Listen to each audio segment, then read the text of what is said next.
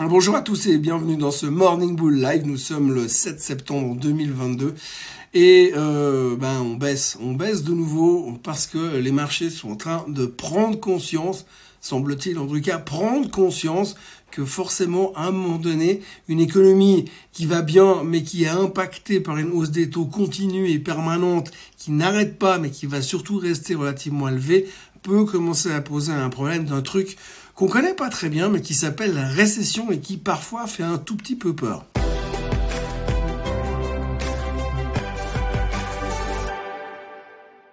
Donc oui, c'est assez euh, paradoxal. Là, c'est un peu une introspection que je vais faire aujourd'hui parce que quand je regarde un petit peu ce qui se passe dans les marchés, j'ai un peu le sentiment que finalement, depuis quelques semaines, on est monté, monté, monté et monté encore parce qu'on se disait que oui, Monsieur Powell, à un certain moment, il allait changer son fusil d'épaule, euh, être moins agressif, moins quiche et puis peut-être commencer à monter moins les taux, ce qui nous laissait supposer qu'à un certain moment, il allait commencer à ne plus les monter et voir même un peu plus loin commencer à les baisser. Le seul problème qu'on a au milieu de tout ça, c'est que pendant ce temps, pendant le temps qu'on montait, en attendant des bonnes nouvelles du côté de Monsieur Powell, eh bien, on se concentrait uniquement là-dessus. Et que là-dessus. Et sur rien d'autre.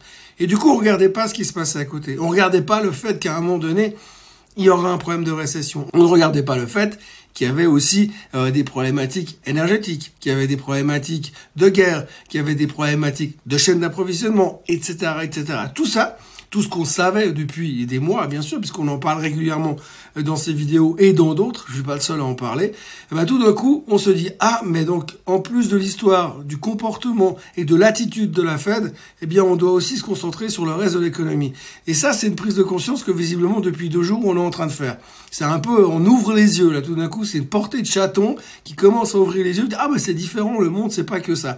Ben, effectivement, non, c'est pas que ça. Et là, depuis deux jours, tout d'un coup, on se dit, oh my god, il y a un problème. Alors, il y a un problème, et du coup, bah, quand il y a un problème, vous avez tout le monde qui ressort pour venir vous dire, il y a un problème. Ah, forcément, il faut nous l'expliquer longtemps. On comprend vite, mais il faut nous l'expliquer longtemps. Et hier, on a vu de nouveau, hein, quasiment tous les top exécutifs boss des banques d'affaires américaines sont sortis depuis 2-3 jours et ils sont venus nous dire, ça va mal, ça va très très mal, faut faire super attention. Ah, attention la récession, attention ralentissement, attention, on va tous mourir. Alors en l'occurrence, on a eu le boss de Goldman Sachs, on a eu le boss de Morgan Stanley. Hier, on avait Monsieur Jimmy Dimon. Alors Monsieur Jimmy Dimon, c'est un peu, c'est un peu le Jamel Comedy Show. Hein. Le gars, il vient euh, tous les deux mois sur CNBC pour dire que ça va très très mal. Tous les deux mois, il nous dit un truc différent. Bon là, depuis, il est assez cohérent sur la baisse. Hein. Ça fait deux fois qu'il est vraiment très très négatif. Il parle de 20% de baisse encore et encore. Euh, là où il est un petit peu plus volatile, c'est au niveau de la crypto. Au niveau de la crypto, parce que il y a cinq ans en arrière, je crois que Monsieur Dimon disait ouais la crypto c'est de la daube. Après, plus tard, quand ça a bien marché, puis que JP Morgan a commencé à bosser avec la crypto, il dit ah la crypto c'est super chouette. Puis maintenant qu'il y a l'histoire FTX qui ressort, il vient nous redire que c'est de la daube quand même et puis qu'il faudrait quand même que les régulateurs s'intéressent un tout petit peu à ce que fait la crypto parce que c'est un scandale, parce qu'ils font rien qu'à embêter les banques et ils s'occupent pas des crypto-monnaies. Donc ça c'était un peu le discours euh, Showtime de monsieur Jamie Dimonière, ce qui nous a aidé effectivement à prendre conscience du fait que ce marché était dans un risque potentiel de récession. Mais alors qu'est-ce qu'on va faire?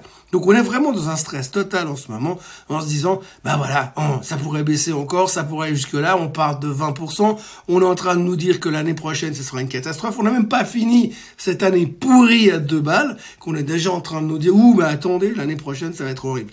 Bon, on ne sait pas si ça va être horrible, mais en tout cas, les targets sont pas très élevés. Ça, c'est sûr. Si on regarde par rapport aux targets qu'on avait en début d'année, on est à des années-lumière. Je pense que l'année prochaine, on risque d'être à des années-lumière aussi, puisque finalement, on est en train d'écouter les mêmes choses encore et encore qu'on a écouté il y a un an lors des Outlook, le mien aussi, entre autres. Hein. On vient faire des Outlook, on est juste, on n'est pas juste, ça c'est une autre histoire, mais on revient sur les mêmes histoires. Mais ce qui est assez rigolo, c'est que finalement, quand on fait des Outlook, et surtout les Outlook de toutes les banques d'affaires américaines, les mecs, c'était complètement faux. Par contre, cette année, on espère qu'ils vont être complètement justes. Oui, c'est clair. Bah, juste une fois, juste deux fois, on sait pas. Ce sera à surveiller, mais pour l'instant, c'est vrai qu'on a ce sentiment où les gens sont en train d'essayer de se prémunir contre une année, encore une année horribilis en 2023, parce que cette fois, eh bien, le maître mot qui est en train de revenir depuis quelques jours, c'est récession. Alors la récession, c'est pas tous les jours qu'on en parle, mais j'en ai déjà parlé plusieurs fois dans ces vidéos.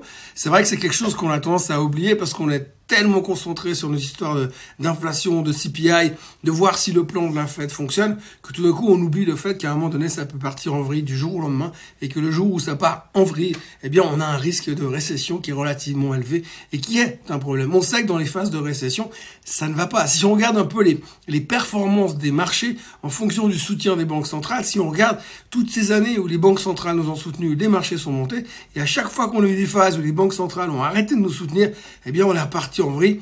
Après, on a aussi des phases de récession. On sait que les phases de récession, les marchés ont tendance à baisser et ils ont tendance à redémarrer en fin de cycle de récession. La problématique, c'est qu'il faut déjà qu'on rentre en récession et qu'on voie quelle est la durée de cette récession. Qu'on essaie d'avoir une estimation. On l'a vu dans la crise du Covid, on a une récession qui a duré 30, 30 minutes, 30 ou 40 minutes de récession et on est reparti à la hausse. Mais là, si on rentre dans une vraie récession économique, ça peut durer un tout petit peu plus.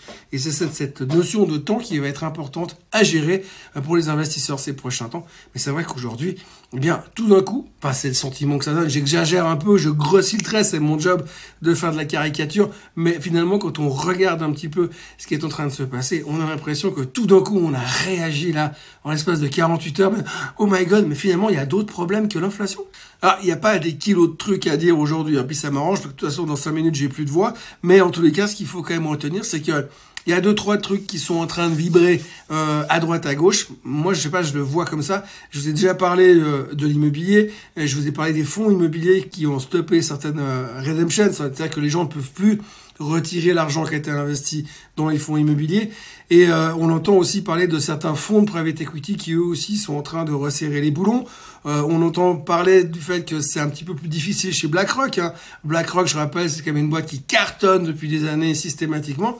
Et là, on n'en parle pas trop, mais elle vient encore de se faire démonter hier. Euh, il y a pas mal de gens qui appellent à la démission du CEO de BlackRock. Et quand vous voyez la tendance du, du, du titre, finalement, bah, c'est pas exceptionnel.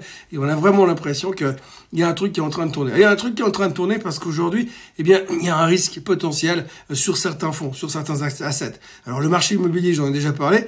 On ne sait pas ce qui va se passer, mais pour donner un exemple aujourd'hui, le cours du lumber, le cours du bois, il est au plus bas depuis deux ans. On en avait déjà parlé plusieurs fois. Il y a eu des pics, il y a eu des trous, mais là, on est au plus bas depuis deux ans. Le prix de l'immobilier à Hong Kong, vient de chuter au plus bas depuis 5 ans. Donc il y a un ralentissement dans le secteur immobilier. Forcément, les taux sont en train de monter. Euh, donc forcément, vous payez plus cher pour pouvoir acheter une maison en termes d'hypothèque. Et il y a des conséquences derrière. Les gens hésitent, les gens font moins, les gens consomment moins de l'immobilier et ça baisse. il y a plein de régions américaines et même au Canada où c'est en train de ralentir assez violemment. Et pas mal de gens commencent à se poser des questions. Donc il y a ça. Après, vous avez ces fonds qui ont fermé les redemptions. C'est pas très grave finalement qu'un fonds dise écoutez non, on peut pas vous redonner tout votre argent tout de suite parce que si on vend tout maintenant, on va mettre une pression inutile sur le marché secondaire. Donc quelque part, il y a une certaine sécurité. Mais le problème, c'est que si vous avez 10% de votre fortune qui est mise dans un fonds immobilier et que vous avez vraiment besoin de ces 10% parce que vous avez perdu votre job, parce que votre femme a perdu son job, parce que vous devez investir ou payer quelque chose pour un de vos enfants, eh bien vous allez devoir le trouver ailleurs. Donc vous allez utiliser une autre partie de votre fortune et donc vous allez vendre une partie de votre fortune sur le marché qui va mettre une pression vendeuse multipliée par plein de personnes. Eh bien, ça crée un effet boule de neige. Et donc il y a un risque par rapport à ça. Et c'est ce qui est en train de se passer aujourd'hui. Il y a pas mal de choses qui sont en train de craquer à droite à gauche. On n'en parle pas trop. C'est assez discret encore pour l'instant. Mais ça fait un tout petit peu peur. Il faudra quand même se méfier. Alors je suis pas en train de devenir méga riche, ça me rend malade de penser ça, ne serait-ce qu'une seconde, c'est pas du tout mon style. Mais il faut quand même faire attention, parce qu'aujourd'hui, il y a quand même deux, trois choses qui sont en train de tourner un tout petit peu vinaigre.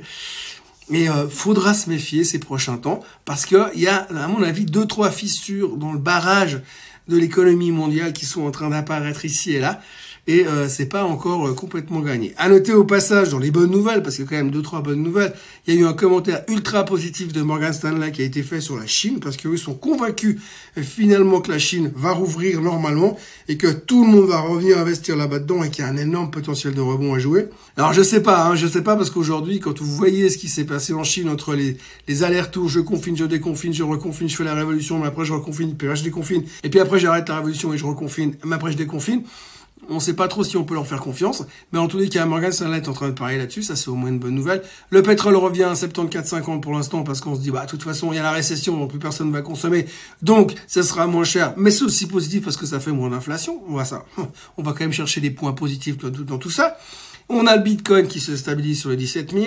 Alors on va pas revenir, il n'y a rien, à dire de spécial, c'est assez calme au niveau du Bitcoin. On notera au, au passage simplement que SBF, il a engagé des avocats. Ah, c'est une bonne nouvelle, il a engagé des avocats. Ça veut dire que quelque part il craint quand même qu'il va finir en, en ce qui serait quand même assez logique parce que après avoir fait disparaître des milliards, on peut quand même se demander si à un moment donné, il n'y a pas quelqu'un qui va lui dire hey, stop, maintenant il faut commencer à payer l'addition euh, mais du coup, il a engagé un, avocat. Alors c'est assez intéressant parce que son avocat, c'est le même avocat que El Chapo et euh, Ghislaine Maxwell. C'est celle qui faisait rabatteur sexuel pour Jeffrey Epstein.